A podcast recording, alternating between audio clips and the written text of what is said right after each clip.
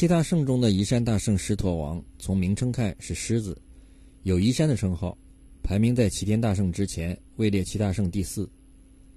移山大圣中的“移山”两个字，从七大圣其他几个大圣的名称看，应该是其主要法力特征的体现。狮驼王的移山术有多厉害，书中没有直接交代，但从其在七大圣的排名看，应该不弱。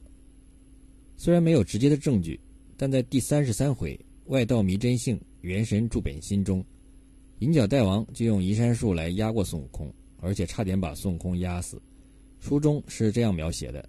先是，就使移山倒海的法术，就在行者背上捻诀念动真言，把一座须弥山潜在空中，劈头来压行者。这大圣慌的把头偏一偏，压在左肩背上，笑道：“我的儿，你使什么众身法来压老孙？这个倒也不怕，只是正担好挑，偏担难挨。”那魔道一座山压他不住，却又念咒语，把一座峨眉山潜在空中来压。行者又把头偏一偏，压在右肩背上，看他挑着两座大山，飞星来赶师傅。那魔头看见，就吓得浑身是汗，遍体生惊道：“他却会单山。”又整性情，把真言念动，将一座泰山潜在空中，劈头压住行者。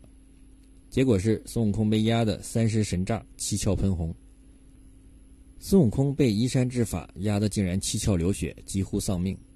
这是整部书中。除了被红孩儿火烧后冷水一击，几乎丧命之外的最接近送命的一次，可见移山之法有多厉害。接下来是狮驼王的身份问题。如果作者在书中暗含了齐大圣的后续故事，那么哪个最有可能是狮驼王呢？既然狮驼王是狮子，那么先看书中的狮子都有哪些。在书中，《狮子经》有许多比较有名的狮子，有四个地方和群体。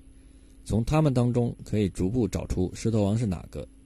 这几头狮子分别是：第一，文殊的坐骑青狮，出现过两次，在乌鸡国做过国王，在狮驼岭当过大王；第二个，豹头山的黄狮精；第三，竹节山的九灵元圣，太乙救苦天尊的坐骑九头狮子，是黄狮精的干爷爷；第四是黄狮精的六个兄弟，九灵元圣的干孙子，酸泥、团象。白泽、扶离、挠狮、血狮。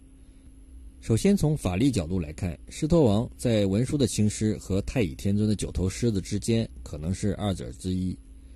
文殊的狮子在狮驼岭时表现过武力，在第七十五回青狮和孙悟空头次交锋时，有这样的描写：老魔发怒道：“我等在西方大陆上舔着个丑名，今日孙行者这般藐视，若不出去与他进阵，也低了名头。”等我舍了这老性命，去与他战上三合，三合战得过，唐僧还是我们口里食；战不过，那时关了门，让他过去吧。遂取披挂结束了，开门前走。可见青狮要与孙悟空拼命，保住个名头。再看青狮听完孙悟空把自己的金箍棒夸耀一番后的反应是：那魔闻言战战兢兢，舍着性命举刀就砍。种种迹象表明，青狮一开始并不清楚孙悟空的如意金箍棒的来路。听完后，吓得战战兢兢。但从七大圣结拜的时间看，是在孙悟空从龙宫得到金箍棒之后。其他几个大圣不可能不了解金箍棒的威力，因此青狮不是狮驼王。只剩下九头狮子九灵元圣。九灵元圣虽然也只是太乙救苦天尊的坐骑，但他与其他坐骑相比较而言却很特殊。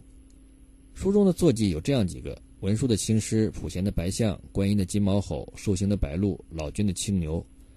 其中九灵元圣是唯一一个有名字的坐骑，叫做元圣儿。就连弥勒佛底下的童子都只称为黄眉童儿。元圣不像是一个坐骑的名字，倒像是一个修行高深的神仙。九灵元圣辈分很高，黄狮精为首的狮子精拜九灵元圣为祖翁干爷爷。九灵元圣的武力之高超乎寻常，他是所有妖精们当中唯一只用一招就轻而易举擒住孙悟空，连带沙僧两个的。第九十回“狮狮兽兽同归一，道道缠缠敬九灵”中描述道：“你看他身无披挂，手不拈兵，大踏步走到前边，只闻得孙行者吆喝里，他就大开了洞门，不搭话，径奔行者。行者使铁棒当头支住，沙僧抡宝杖就打。”那老妖把头摇一摇，左右八个头一齐张开口，把行者沙僧轻轻的又衔于洞内，一下子就同时生擒孙悟空和沙僧。之前只有地仙之祖镇元大仙曾经达到过这种境地。九灵元圣具有很强的心力和推算能力。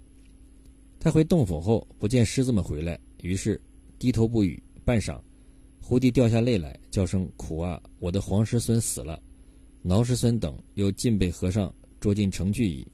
此恨怎生报得？”九灵元圣法力十分高强，太乙救苦天孙说他。是一个九修得道的真灵，他喊一声，上通三圣，下彻九泉。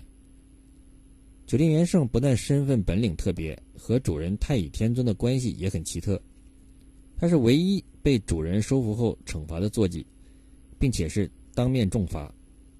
几乎所有的主人制服手下后，只是简单说几句，没有任何惩罚，然后就直接带回去了。九灵元圣被师奴边打边骂，打到手痛才罢休。而一旁的太乙天尊没有任何反应，可见对九灵元圣毫无同情，不像是其主人，倒像是其监管者，或者说九灵元圣很可能原来就是受其看管约束的一个对象，而不像其他坐骑一样本身就是坐骑。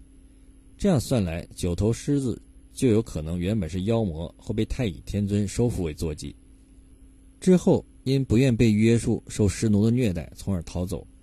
这样有机会与孙悟空结拜为兄弟，在孙悟空上天做齐天大圣之后便离开，后来到了竹节山，而太乙救苦天尊有一套专门对付他的咒语，让那九头狮子不敢展征，四只脚伏之于地，只是磕头。试想，如果九灵本身只是专门的听话坐骑，有事只需说服其莫再犯即可，何必要专门用套咒语让他不敢挣扎？这只能说明九灵本身并非太乙天尊的坐骑，而是被天尊看管的曾经对立的个体，同时被当作坐骑。那么还有个问题，就是和狮驼王名称高度相关的狮驼岭，又和狮驼王有什么关系呢？难道是巧合吗？未免太巧。这里我们要提一下古体字狮驼王的“驼”字，原本是反犬旁，因为改成现代字，故而我们看到的是马字旁。我们可以做这样的推理。就是开始狮驼王为妖时，曾经在狮驼岭为王，因此此地以他的名号命名。后来被收服之后，又逃脱，成为一山大圣。结拜兄弟中有大鹏。七大圣解散后，大鹏了解到狮驼岭和狮驼国的存在，来到狮驼国，而狮驼王则跑到了离东天尽可能远的地方。太乙救苦天尊又名东极清华大帝，处于东边。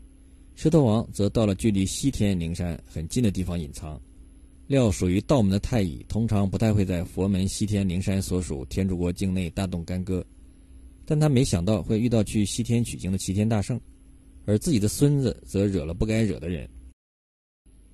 书中没有描述孙悟空与狮驼王在阵前曾经相认，这原因从书中对孙悟空和牛魔王战斗时的描述可以借鉴。你看，齐天大圣因功绩不讲当年老故人。此时的孙悟空已经不再是和几个大圣结义的魔王，而是只为功果一心向西。这种心理可解释他们相互认识而互不相认。几个被捉住的狮子结局极为悲惨，都杀了剥皮。孙悟空此时的作为体现了要与旧日的魔王脱离一切干系的决心。